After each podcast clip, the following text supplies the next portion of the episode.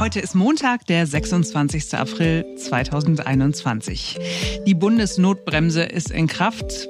Ehrlich gesagt, ich habe nicht so eine richtige Veränderung gespürt. Ich auch nicht. Irgendwie. Wir schauen heute mal auf die Schauspieler, die sich aufgemacht haben, um uns alle wachzurütteln, weil wir ja nicht selber denken können, denken wollen und es ja auch einfach nicht tun. Ne? Ich bin Simone Panteleit. Ich bin Marc Schubert. Aber zuerst schauen wir uns an, wie schnell wir hier in Deutschland unterwegs sind auf der Datenautobahn.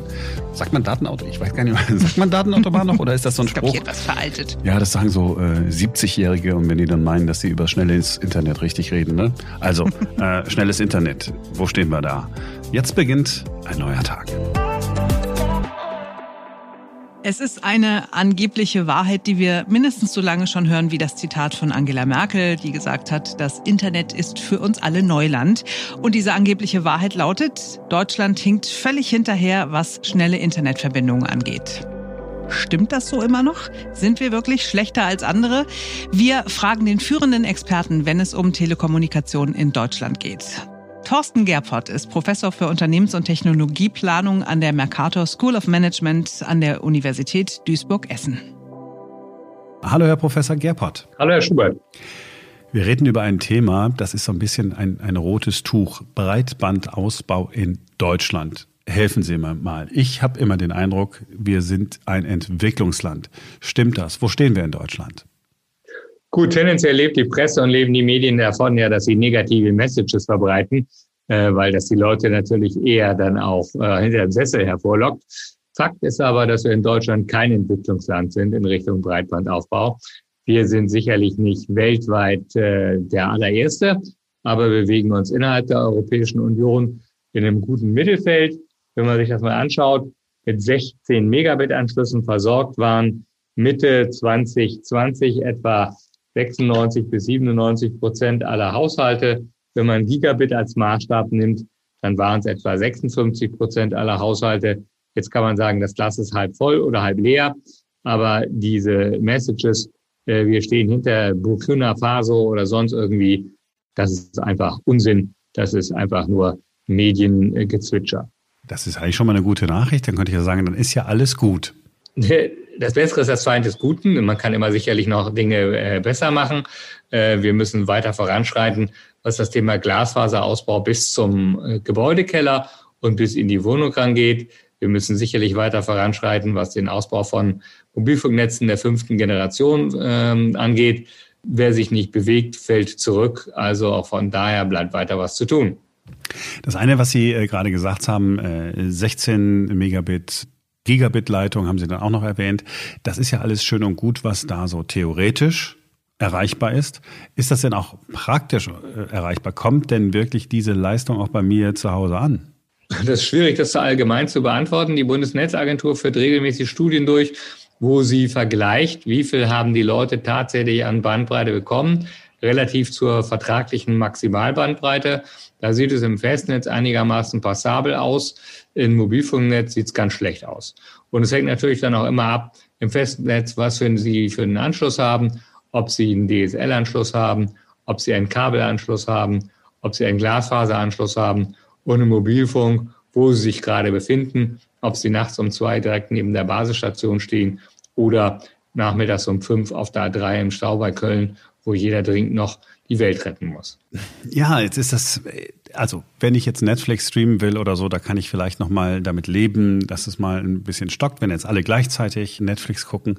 Aber für das eine oder andere Unternehmen, ich habe hier in Berlin mit einigen äh, gesprochen, die kriegen einfach keine vernünftig schnelle Internetleitung in ihr Büro gelegt. Und wir reden nicht von irgendwo am Ende, sondern es ist nur ein Beispiel mitten in Charlottenburg.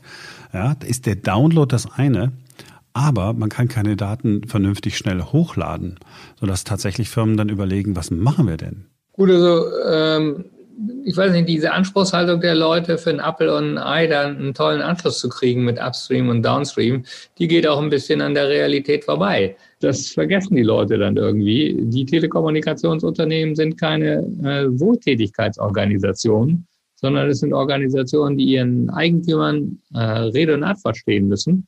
Und von daher handeln sie betriebswirtschaftlich vernünftig. Wenn die Zahlungsbereitschaft nicht da ist für gegebenenfalls hohe anfallende Kosten, dann kann ich eben auf Kundenseite auch nicht rumjammern. Ist das ein deutsches Phänomen? Also es ist schon ein deutsches Phänomen, dass die Zahlungsbereitschaft für solche Dienste relativ gering ist, dass sich viele in so einer Art ja, äh, Anspruchshaltung, Daseinsvorsorge oder ähnliches dann retten ähm, und die Implikationen ihrer Anforderungen auf der Kostenseite vielleicht nicht ganz im Blick haben. So, jetzt haben wir auf der einen Seite haben wir darüber gesprochen, okay, Sie sagen, sieht gar nicht so schlecht aus. Jetzt gibt es, äh, ich sitze in Berlin, äh, umgeben von Brandenburg und nichts als Brandenburg. Und es gibt dort viele Gemeinden, die sich beklagen, dass sie abgehängt sind vom Netz. Das ist ein Standortnachteil. Sie kriegen kein Glasfaser. Kann das sein, dass wir, selbst wenn wir jetzt ausbauen wollten, nicht einmal aufbauen könnten, weil die Kapazitäten nicht da sind, weil es keine Unternehmen gibt, die innerhalb der nächsten Monate oder Jahre äh, Leitungen auch in entferntere Orte legen könnten? Gut, also Brandenburg ist wirklich ein äh, Sonderfall, ein Spezialfall, ähm, der unterdurchschnittlich gut versorgt ist. Wenn Sie mal diese Gigabit-Leitungen eben sich anschauen, dann gibt es eigentlich außer, glaube ich, Sachsen-Anhalt kein anderes Bundesland, was so schlecht versorgt ist wie Brandenburg. Also insofern haben sie den Finger da wirklich in eine offene Wunde dann eben auch mit reingelegt. Warum ist das so? Weil eben äh, die Bevölkerungsdichte in Brandenburg relativ gering ist, die Entfernungen sehr groß sind und weil das Land selber eben auch noch, was so äh, unbürokratische Umsetzung von Förderprogrammen, von Fördermitteln dann äh, angeht, sicherlich noch äh, Ausbaupotenzial auch mit hat. Von daher ist es schon so, dass Brandenburg eher ein Negativbeispiel dann eben auch mit ist. Haben wir genug äh, Bauunternehmen, genug Baukapazität? Tendenziell eher nein. Der Markt ist eng. Viele wollen Glasfaser ausgebaut haben. Tiefbauer gibt's nicht so viel. Keiner von uns geht gerne mit der Schippe los und buddelt die Erde mit auf. Das ist wirklich ein Engpassfaktor, der die ganze Geschichte dann eben auch mit verlangsamt. Und man muss die Erwartungen halt realistisch dann eben auch mit managen. Wir werden in Brandenburg nicht vor 2035 weitgehend flächendeckende Glasfaser dann eben auch mit haben. Also da muss man einfach noch Geduld haben. Gibt es denn Regionen, von denen Sie sagen, oh, da ist es eigentlich schon gut ausgebaut, da äh, haben auch ländlichere Regionen und kleinere äh, Städte einen guten Anschluss? Also Showcase Vorreiter ist eigentlich dann immer äh, Schleswig-Holstein, wo schon länger systematisch eben auch Glasfaser bis zum Endkunden ausgebaut wird. Dort waren mit 1 Gigabit Anschlüssen Mitte 2020 schon etwa 74 Prozent der Haushalte versorgt. In Brandenburg waren es 22, also Faktor dreieinhalb Unterschied. Und Schleswig-Holstein hat das sicherlich viel, viel besser gemacht als Brandenburg. Was haben die denn besser gemacht? Früher gefördert und systematisch ausgebaut. Genehmigungsverfahren sind auch weniger bürokratisch, aber sie sind eigentlich früher in das Geschäft dann eben auch eingestiegen. Äh, sie waren da eben Führer, während Brandenburg eher ein Folger ist. Also ist alles schon perfekt? Nein.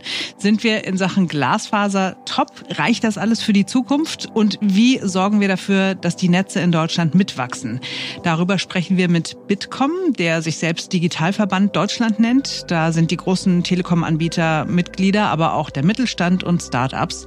Bitkom sagt von sich selbst, man setze sich mit Nachdruck für die Digitalisierung von Wirtschaft, Gesellschaft und Verwaltung ein. Nick Kriegeskotte ist Leiter Infrastruktur und Regulierung bei Bitkom. Es ist natürlich auch so, dass wir Bestandsnetze haben. Also wir fangen hier beim Ausbau digitaler Infrastrukturen ja nicht bei Null an.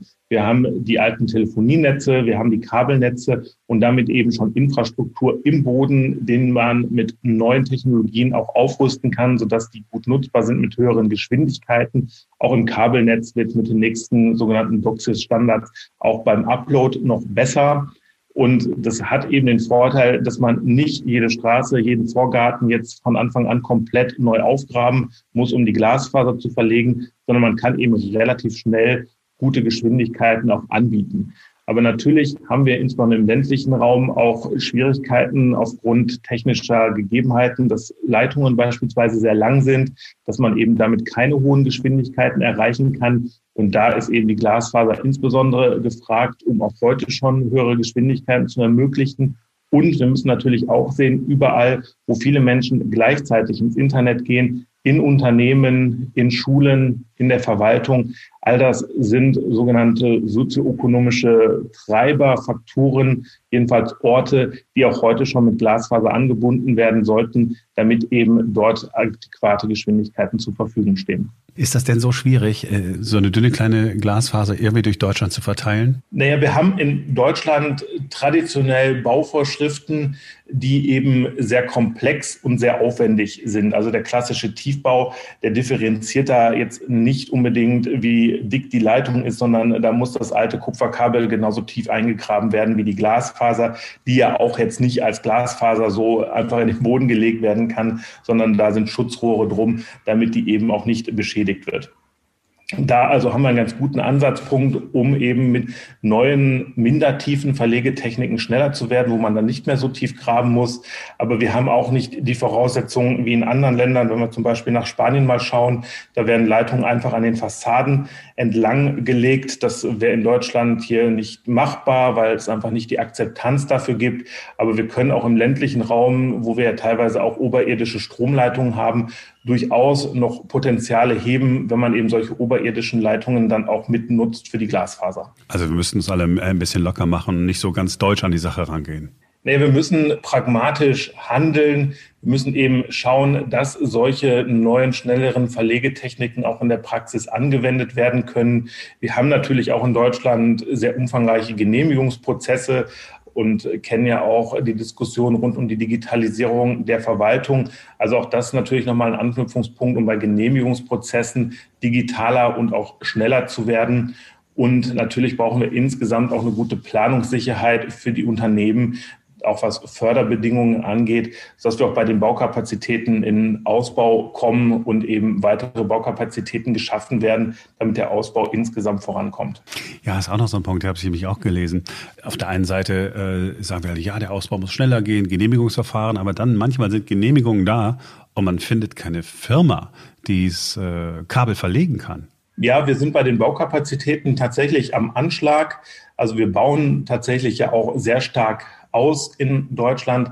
Und deswegen ist das ein gewisser Flaschenhals, ähm, der uns daran hindert, noch schneller ausbauen zu können. Aber wir erwarten eigentlich für dieses Jahr, dass wir, wenn wir auch mal auf Statistiken schauen, dass wir beim Glasfaserausbau jedenfalls Spitzenreiter in Europa sein werden. So ein Unternehmen, wenn ich jetzt ein Unternehmen äh, gründen würde und wir haben ja zum Beispiel ein Podcast-Unternehmen, wir sind mitten in Berlin und bei mir vor der Tür liegt Glasfaser.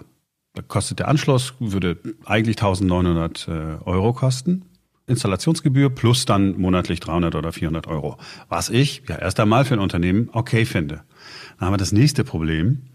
Mein Vermieter muss sagen, ah, da mache ich mit, weil ich bin hier zum Beispiel in der dritten Etage. Haben wir auch da noch mal ein bisschen Nachbesserungsbedarf und welche Rolle spielt da äh, das neue Telekommunikationsgesetz? Sie sprechen da einen ganz wichtigen Punkt an, denn beim Glasfaserausbau schauen wir heute in der Regel bei der Glasfaser bis in den Keller. Dann zählt ein Haus als mit Glasfaser versorgt. Das ist bei Mehrfamilienhäusern dann eben noch nicht die Glasfaser bis in die Wohnung und da ist natürlich eine ganz entscheidende Stellschraube, wo wir auch noch besser werden müssen. Bei Neubauten muss natürlich per se berücksichtigt werden. Auch das ist nicht unbedingt eine Selbstverständlichkeit. Aber im Bestand ist es nochmal ein größeres Thema. Und im TKG gibt es jetzt auch erste Ansätze, dass es für Vermieter interessanter wird, solche Inhouse-Infrastrukturen, wie sie heißen, dann zu bauen, weil sie sie eben auf die Mieterinnen und Mieter dann umlegen können für einen gewissen Zeitraum jedenfalls. Ist das, was die Politik äh, jetzt mit dem neuen Telekommunikationsgesetz, aber auch generell in den vergangenen Jahren getan hat, ist das ausreichend? Ist das zielführend aus Ihrer Sicht? Man hat da viele Möglichkeiten auch liegen gelassen. Also es ist beim Ausbau etwas einfacher geworden, zum Beispiel Feldwege zu nutzen. Ähm, aber man hat es eben auch verpasst, diese mindertiefen Verlegetechniken nochmal besser zum Standard zu machen. Man hätte sich auch für den Mobilfunk vorstellen können, dass da öffentliche Liegenschaften leicht und am besten auch kostenfrei zur Verfügung gestellt werden. Also einige Stellschrauben hat man liegen lassen. Und gleichzeitig hat man aber auch durchaus Unternehmen mit zahlreichen neuen Transparenzpflichten, was zum Beispiel zukünftige Ausbauplanungen angeht, verpflichtet und damit auch viel neue Bürokratie geschaffen, die es jetzt nicht leichter macht, den Ausbau voranzutreiben, weil man an anderer Stelle ist gezwungen, im Prinzip zu investieren. Ist das manchmal zermürbend für so einen Branchenverband, wie Sie einer sind, Bitkom, also Lobbyisten, positiv äh, meine ich das gar nicht, ist das äh, zermürbend, wenn man mit Politikern und Verantwortlichen sprechen muss und denen immer wieder erklären muss, Leute, äh, ihr könnt das ja alles machen, es ist ja auch alles schön und gut, aber so kommen wir in zehn Jahren noch nicht weiter. Wir erklären das gerne und auch regelmäßig. Aber es ist natürlich schon so, dass Gesetze alleine keine Netze bauen, sondern wir insgesamt Rahmenbedingungen brauchen, die zuverlässig sind und die es eben auch erlauben, schneller zu bauen.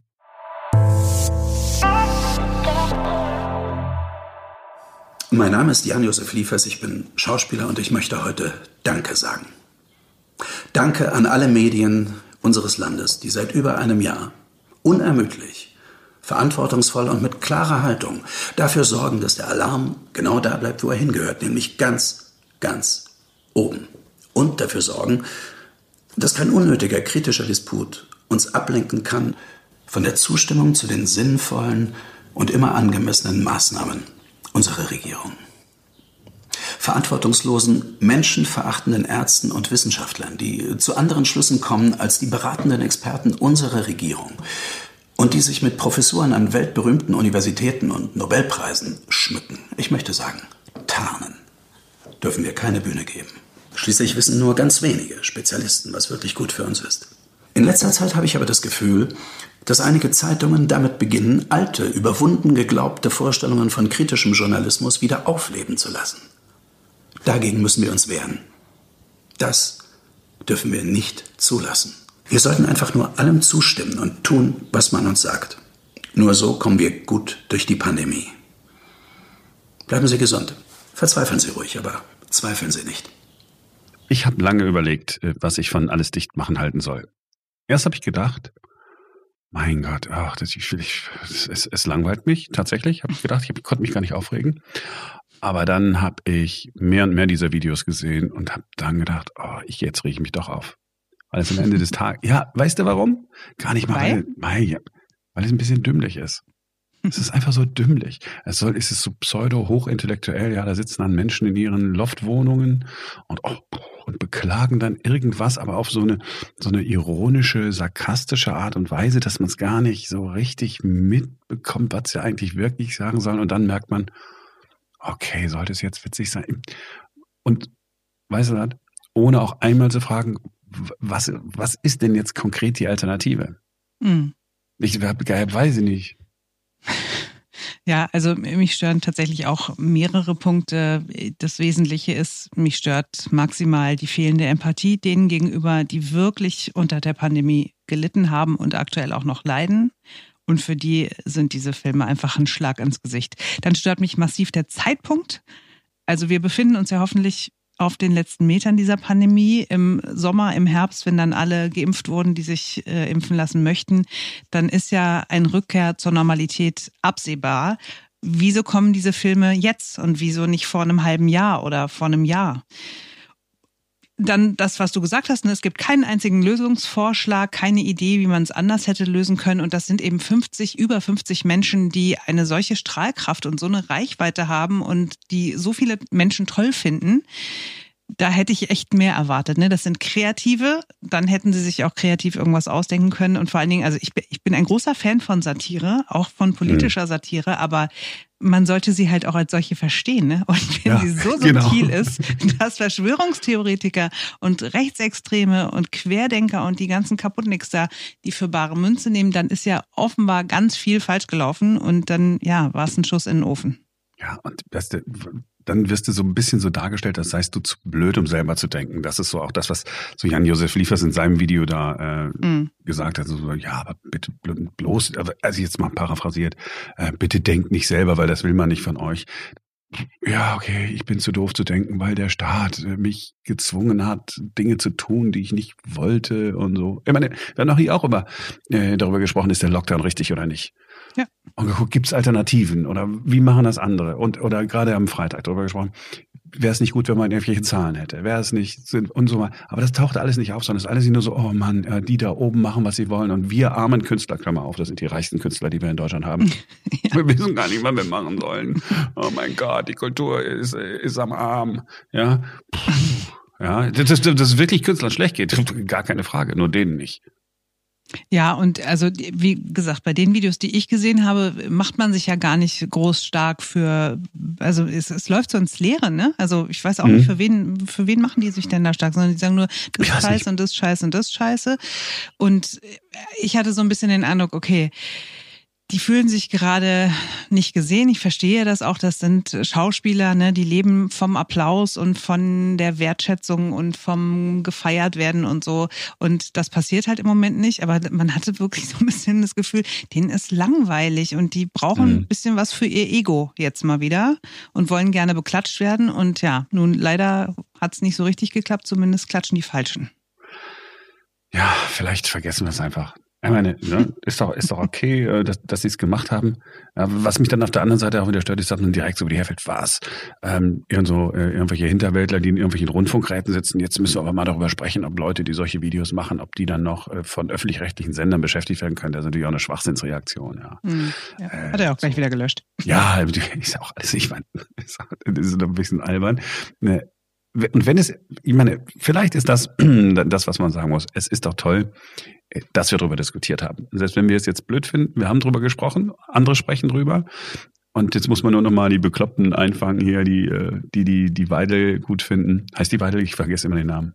Ja, genau ähm, äh, die die Weile gut finden und ansonsten immer sehr quer denken, wenn sie denn denken oder so, die müssen wir noch mal ein bisschen irgendwie nivellieren. Dann müssen wir äh, mal gucken, dass die dann auf einer Demo ihre Masken nicht tragen und dann im Polizeikessel reingeraten. Äh, das würde mir dann reichen und dann gucken wir alle schön wieder Start. Äh, irgendwann, wenn die Pandemie vorbei ist, gucken wir wieder Tatort die die Tatort gucken. Ich kann mich nicht erinnern, weil ich den letzten gesehen habe oder so. Und dann sagen wir, Jan-Josef Liefers ist trotzdem nett und dann ist alles gut. Bei mir hat er Kannst du, aber kannst du doch sagen. Sag das doch. Nein, ach. Es Warum ist, nicht? es ist so, wir wollten uns ja kurz fassen. Es ist, es ist ja so ein weites Feld. Ich finde es halt wirklich maximal unsympathisch und ich finde das auch total wirklich, also zu sagen, dass die Medien alle gleichgeschaltet sind und alle irgendwie nicht kritisch berichten und so. Ich das da kann ich wirklich nur drüber lachen. Und ich habe äh, das auch verfolgt bei Instagram und da haben sich ja auch ganz viele geäußert und unter anderem zum Beispiel auch einer, der bei Logo vom ZDF die Nachrichten macht, ne? Das ist ja diese Kindernachrichten. Mhm. Und der hat dann äh, auch geschrieben, er kann nicht glauben, was, was die da sagen und was, was so ein Jan-Josef Liefers zum Beispiel da äußert, weil er kriegt jeden Tag äh, Schreiben in die Redaktion und auch ähm, ja, bis hin zu Morddrogen und sowas, weil sie ähm, einfach nur Kindern versuchen zu erklären, was da gerade passiert die Kinder würden beeinflusst äh, und äh, ja auch alles eben gleichgeschaltet und so. Das ist halt wirklich, ja, und denen, genau, und so, solchen Leuten, die sich da jeden Tag hinstellen, versuchen, einen guten Job zu machen, die kriegen dann ein bisschen zu Morddrohungen, weil sie ja äh, Kinder beeinflussen wollen. Ja. Das Absurdeste ist natürlich in dem Moment, wo sie sich frei äußern, kritisieren die, dass sie sich nicht frei äußern können. Das ist ja jetzt ja. so, das ist sozusagen das äh, äh, Laberparadox, wie ich es nenne, ja. Äh, ich erzähle hier die ganze Zeit, dass ich nicht sagen kann, was ich sagen will. Und, ich, und währenddessen wird's gesendet. Es ist halt, ja, ähm, keine Ahnung.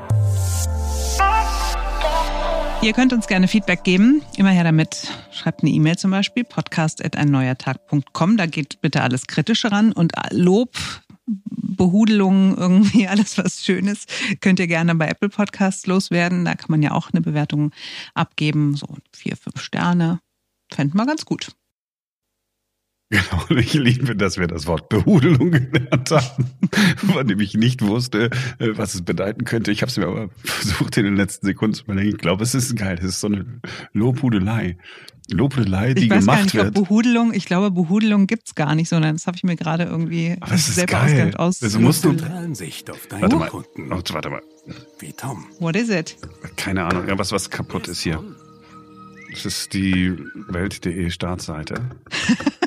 Ja, die, die, die Videos sind vielleicht falsch zu verstehen. Das schreibt Ulrike. So, ähm, du, du, musst dran denken, dass du dich da wieder abmeldest, ne? Weil du hattest doch. Habe ich schon, habe ich schon. Gut. Danke. Aber cool. So und äh, das bringt nämlich dieses Internet zum Abstürzen. So Behudelung. Aber es ist, ich selbst wenn, also Das Wort muss es überhaupt nicht geben, aber ich finde, wenn es eine Erfindung war, ist es eine sensationelle Erfindung, weil es ist nicht nur so irgendwie so passiv, dass Lobhudelei passiert, sondern es ist sozusagen Menschen sind da, die das machen. Finde ich sensationell. Oder? Auf jeden Fall. Also das, also das ist super. Oh mein Gott, you made my morning. Gut, dann kann ich mir jetzt wieder hinlegen, weil besser kann dieser Tag ja eigentlich nicht werden, als dass ich was getan habe, was du richtig geil findest. Was? Ich, das geht mir jeden Tag so, nur meistens sage ich es nicht, weil ich dich nicht aus dem Flow bringen will. Ja, wir hatten ja den Sack jetzt eigentlich schon dicht gemacht hier bei diesem Podcast, ne? Warum hast du ihn jetzt wieder Ach so, aufgemacht? ja, wieso? Na, das sind doch, ach, was so? Ich, ich, ich schneide doch sowieso hier schon äh, irgendwie früher ab. Und das, was, was man jetzt hört, hört man ja eigentlich. Also das hört man nur, wenn man die Outtakes hört. Hm. Weil man das ja eigentlich, wo eigentlich der Podcast schon vorbei ist. Wo man sagt, pff, Wobei für manche Menschen ist das genau das Highlight dieses Ja. Podcasts. das macht mich traurig.